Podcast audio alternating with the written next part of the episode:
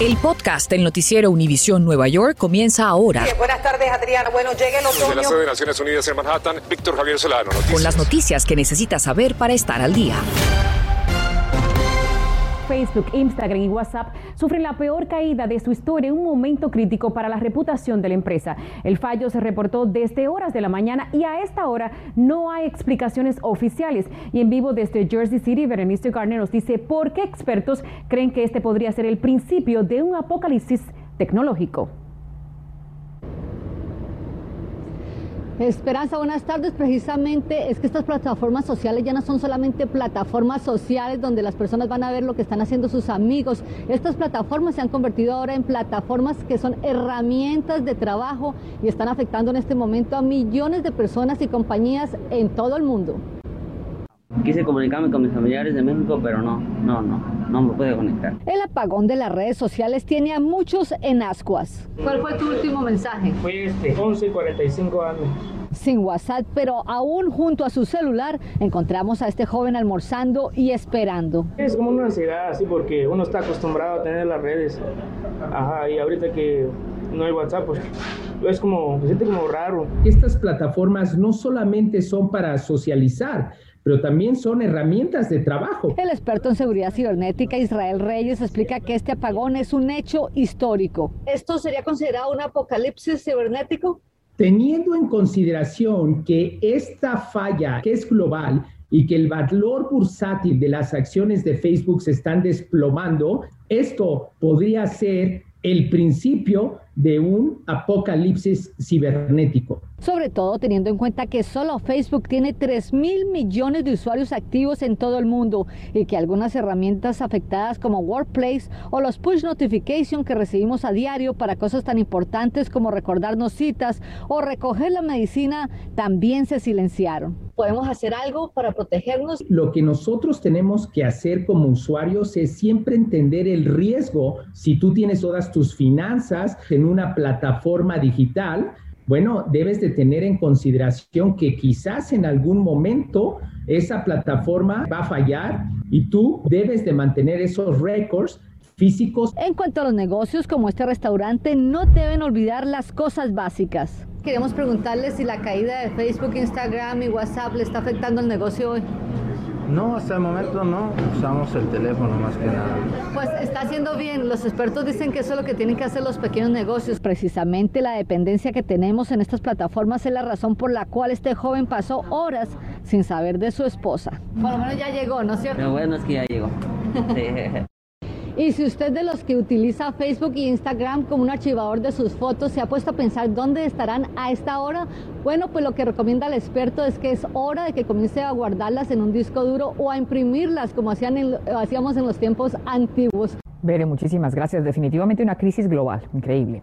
De otro lado, maestros y empleados escolares no vacunados hoy ya no pudieron ingresar a los planteles y fueron reemplazados por sustitutos. ¿Cómo afecta esto a los niños? Nuestro Gary Merson investigó con el Departamento de Educación y además llegó hasta las afueras de la alcaldía en donde hoy algunos protestaron contra el mandato y en vivo desde allí nos dice qué piden. Pero antes, Gary, cuéntanos sobre el acuerdo al que llegó la ciudad hace unas horas con el Distrito 37. Adelante, buenas tardes. Muy buenas tardes, Adriana. Pues esto abarca unos 20 mil empleados y los que deseen acogerse, pues algunos tienen hasta mañana martes a las 5 de la tarde para someter su excepción médica o religiosa. Otros pueden optar, por ejemplo, por una licencia o renunciar. Tienen un plazo hasta fin de mes y pueden conservar sus beneficios médicos hasta septiembre del próximo año. Pero cualquiera que ya se pueda vacunar puede integrarse inmediatamente. Eso es lo que no quiere el grupo que estuvo aquí hoy. Todos los empleados serán vacunados y la gran mayoría de ellos ya han dado un paso al frente. Celebrando la victoria de su mandato, el alcalde de Blasio ofreció su usual conferencia hoy junto a la canciller de Educación tras lograr que con la orden se vacunara el 95% de empleados educativos, el 96% de los maestros y el 99% de los directores de escuelas. Aún así, esta semana inició con una ausencia de más de 2.500 maestros. De las tres escuelas de la ciudad que presentaban mayores necesidades, esta, número 87 de Queens, es una, con la falta de nueve maestros, casi cinco veces el promedio de las demás, que es dos educadores. Tocando varias puertas del edificio, hicimos el intento de contactar a alguna autoridad escolar. Pero la oficial de seguridad nos dijo que estaban todos ocupados por ser plena hora de clases. Mientras a las afueras de la alcaldía, muy enérgicos y con la determinación de no cumplir con la orden, decenas de maestros ocuparon las calles del Bajo Manhattan expresando su rechazo a la vacuna. Noticias Univisión 41 caminó algunas cuadras con ellos. ¿Cómo se sienten ustedes con toda esta presión que sienten? Um, no es justo. Nosotros deberemos de tener la libertad de hacer decisiones con, nuestras, con nuestros cuerpos. I'm happy about 97%. El presidente del sindicato dijo que 97% de sus miembros fueron vacunados. Le hubiera gustado que fuera 100%, que como líder necesita que todos estén protegidos. ¿Qué piensa de él como representación? Yo he pensado por mucho tiempo que Mr. Mulgrew no me representa. ¿Qué representación nos está dando? A mí, ¿dónde está él? Nada de esto nos está como enforzando, apoyándonos. Nosotros los hispanos no podemos salir así como ganados a vacunarnos y ya. Nosotros le solicitamos al Departamento de Educación detalles de cómo funcionará esto para garantizar la estabilidad del aprendizaje de los niños respecto a los sustitutos y nos dijeron que las escuelas trabajan para proporcionar la mayor continuidad y consistencia de instrucción posible para los estudiantes. ¿Es posible cuando no todos tienen la certificación que ustedes lo No, porque ellos ya empezaron, y esto empezó casi un mes antes, ellos están mandando correos electrónicos a gente que no tiene experiencia. O sea que estos maestros van a estar ahí sentados haciendo nada con los niños. En vivo desde el Bajo Manhattan, Gary Merson, retorno con ustedes.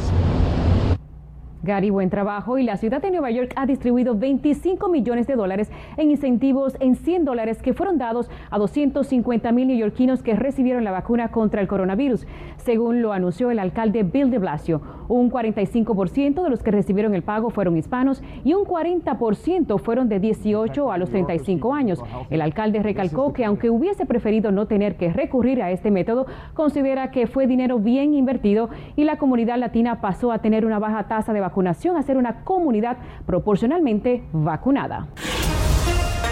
Estás escuchando el podcast del noticiero Univisión Nueva York. Y una mujer fue empujada de la plataforma del subway esta mañana justo cuando el tren entraba a la estación de Times Square. Según la policía, la víctima de 42 años no alcanzó a caer a los rieles y se golpeó contra el costado del tren número uno. Hasta el momento no hay arrestos, pero se cree que la sospechosa tiene cerca de 30 años. Si usted tiene información sobre este caso, por favor llame al 1888-577-PISTA. El gobernador de New Jersey, Phil Murphy, anuncia que persisten los casos de coronavirus entre personas completamente vacunadas. Sin embargo, la hospitalización es y también las muertes continúan en disminución. Hasta el 20 de septiembre hubo 30.267 casos de COVID-19 entre personas completamente vacunadas y desde el inicio de la pandemia había un total de 629 completamente vacunados en todo el estado habían sido hospitalizados. Y residentes de Jersey City que continúan con dificultad para pagar la renta debido a la pandemia tienen una oportunidad de aplicar a la segunda fase del programa de alivio de rentas del coronavirus. Desde hoy hasta el 18 de octubre pueden presentarse esas solicitudes para hasta 10 mil dólares en ayuda. La expansión ahora incluye familias cuyo ingreso sea de hasta el 80% del ingreso promedio del área. Sin embargo, el programa continuará teniendo como prioridad a familias que ganen menos del 50% y también para familias donde al menos un miembro está desempleado por 90 días antes de la fecha de solicitud. Para ser elegible, ojo, aquí está, debe ser un residente de Jersey City, haber perdido sus ingresos debido al COVID-19, tener renta desde abril de 2020, ser inquilino, casero o también agente del Muy importante, Adriana. Y el Fondo para Trabajadores Excluidos que no calificaron para ayuda por la pandemia empieza a verse corto en recursos. Muchos temen que miles de indocumentados se queden sin recibir un centavo. Adriana Vargasino conversó con la abogada Lorena Lucero de la organización La Cormena, quien nos explica las razones por las que esa cifra millonaria se quedó corta. Abogada Lorena Lucero, gracias por estar con Univisión y en primer lugar, ¿qué pasó con ese dinero si eran más de 2 billones punto uno de dólares? ¿Qué pasó? Lo que está pasando es que la necesidad, sabíamos desde el principio que iba a ser muy grande y la respuesta que estamos viendo es lo que nosotros um, sabíamos inicialmente, es que a la necesidad grande la gente tenía que aplicar y va a haber mucha gente que no va a poder aplicar desafortunadamente porque no tenía documentos y cosas así, pero es porque el fondo fue muy chiquito, la necesidad es mucho más grande que lo que fue eh, dado por el Estado. ¿Cuáles han sido esas fallas más comunes en que han encontrado ustedes que ha habido errores? Bueno, las fallas más comunes y han sido que la gente no puede comprobar eh, residencia durante y antes de la pandemia, no tienen documentos. Por ejemplo, los casos más difíciles son personas que viven o rentan un cuarto, viven con un amigo, no tienen eh, facturas de biles o cuentas de banco que llegan a su, a su correo, ah, no tienen correo, no tienen forma de cómo comprobar que, no tiene, que viven en ese apartamento y esto ha sido algo que ha impedido a mucha gente a aplicar, aparte de gente también que ha habido muchos que tienen pasaportes que no son vigentes, identificaciones que no son vigentes de, más de dos años y eso ha causado que mucha gente no ha podido aplicar. ¿Qué hacer para una persona que de pronto a esta hora, en este momento, todavía no ha aplicado? ¿Alcanza o ya ni siquiera que lo intente? Si una persona ya tiene los documentos necesarios, es muy fácil tener que comprobar tres cosas. Es su identidad, que es residente de la ciudad, que reside en la ciudad de Nueva York y que perdió el trabajo. Con eso es suficiente para aplicar. Aunque no han llenado sus taxes, deben de tratar de intentarlo de todos modos. Pero lo principal es buscar sus documentos y hacerlo lo más pronto posible. Para aquellas personas que de pronto no van a alcanzar a, a llegar a esa ayuda, dijéramos, ¿qué opciones les quedan? Lo principal es, es que las personas que no tuvieron, no pudieron aplicar con documentos, que no tienen identificaciones, cosas así, deben empezar a, a, moverse y buscar documentos para que cuando algo se abra de nuevo, ellos ya tengan los documentos a la, a la, a la mano. La segunda cosa es que hay muchas organizaciones que están apoyando con eso, deben de conectarse con las, con las organizaciones también, porque nosotros también tenemos que saber qué más necesidad hay, ¿verdad? Para que nosotros podamos pelear con el Estado y pedir que más fondos se abran para gente indocumentada. Necesitamos saber cuántas personas hay. Su recomendación es que si pueden, colecten documentos, los documentos que no pudieron documentar, uh, tener a la mano los deben hacer y tratar de buscar para que ya cuando se abra otro fondo, esperemos, tengan todo lo necesario para aplicar lo más pronto posible. Muchísimas gracias por estar con nosotros, abogada. Con mucho gusto. Bueno, y cada vez más armas ensambladas o armas fantasmas son encontradas por la policía de la ciudad de Nueva York, a lo que líderes políticos hacen un llamado para frenar la manera fácil en que las personas no aptas obtienen dichas armas. Romé Cabral nos habla de un proyecto de ley que regularía la circulación de este tipo de armamentos. Las armas de fuego ensambladas que se pueden obtener sin verificación de antecedentes ni permiso de porte de arma ni número de serie, según el Departamento de Policía de la Ciudad de Nueva York, son cada vez más populares y solo lo que va de año han recuperado 135 de esas armas, cuando en el 2020 recaudaron 145 y en el 2019 48, a pesar de que desde ese mismo año existen leyes que prohíben almacenar piezas para ensamblar armas en la ciudad de Nueva York, por lo que quisimos saber qué tanto estarían incidiendo las llamadas armas fantasmas en el aumento de crímenes en la Gran Manzana, pues el pasado 27 de septiembre un tirador usó precisamente un arma ensamblada para disparar contra cuatro personas en un bar de Inwood.